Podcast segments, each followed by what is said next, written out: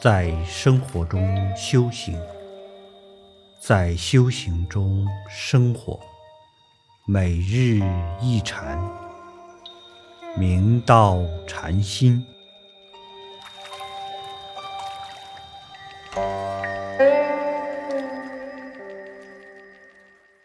中峰明本禅师曾道：“古人学道之灵验者。”盖偷心死尽故也。便偷心一毫死不尽，则万劫无有自成之理。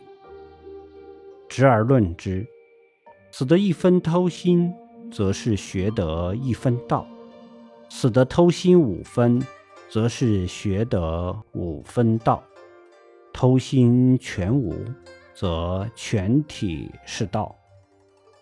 那么偷心是什么？原意为偷盗之心，但是禅门将此谓与道不相应，心生希求取巧之心，心不安分，外缘夹杂，而不能一心办道。尚有二心，终究不能死心塌地，全体。放下，心生有所得之心。修行本无所得，有所得便是障道的因缘。譬如要得长寿、得道恒、得开悟等，都是偷心之流。此尽偷心，便是将以上一切与道相违之心。通体放下，偷心就如归云一样，遮盖了我们自信太阳的光芒。光芒透不出，便不能朗照大千。心怀偷心而欲成就道业，就像人坐在水中而希望身体不沾湿一样，终究没有这样的道理。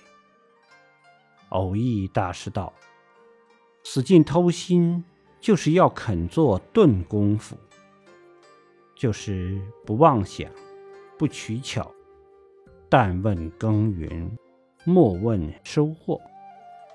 此心踏踏实实的用功，不驻着在未来成功的期盼中，功道自然成，终有成就之日。”众生之心与诸佛之心原无差别，只因众生情生智隔，想变体疏。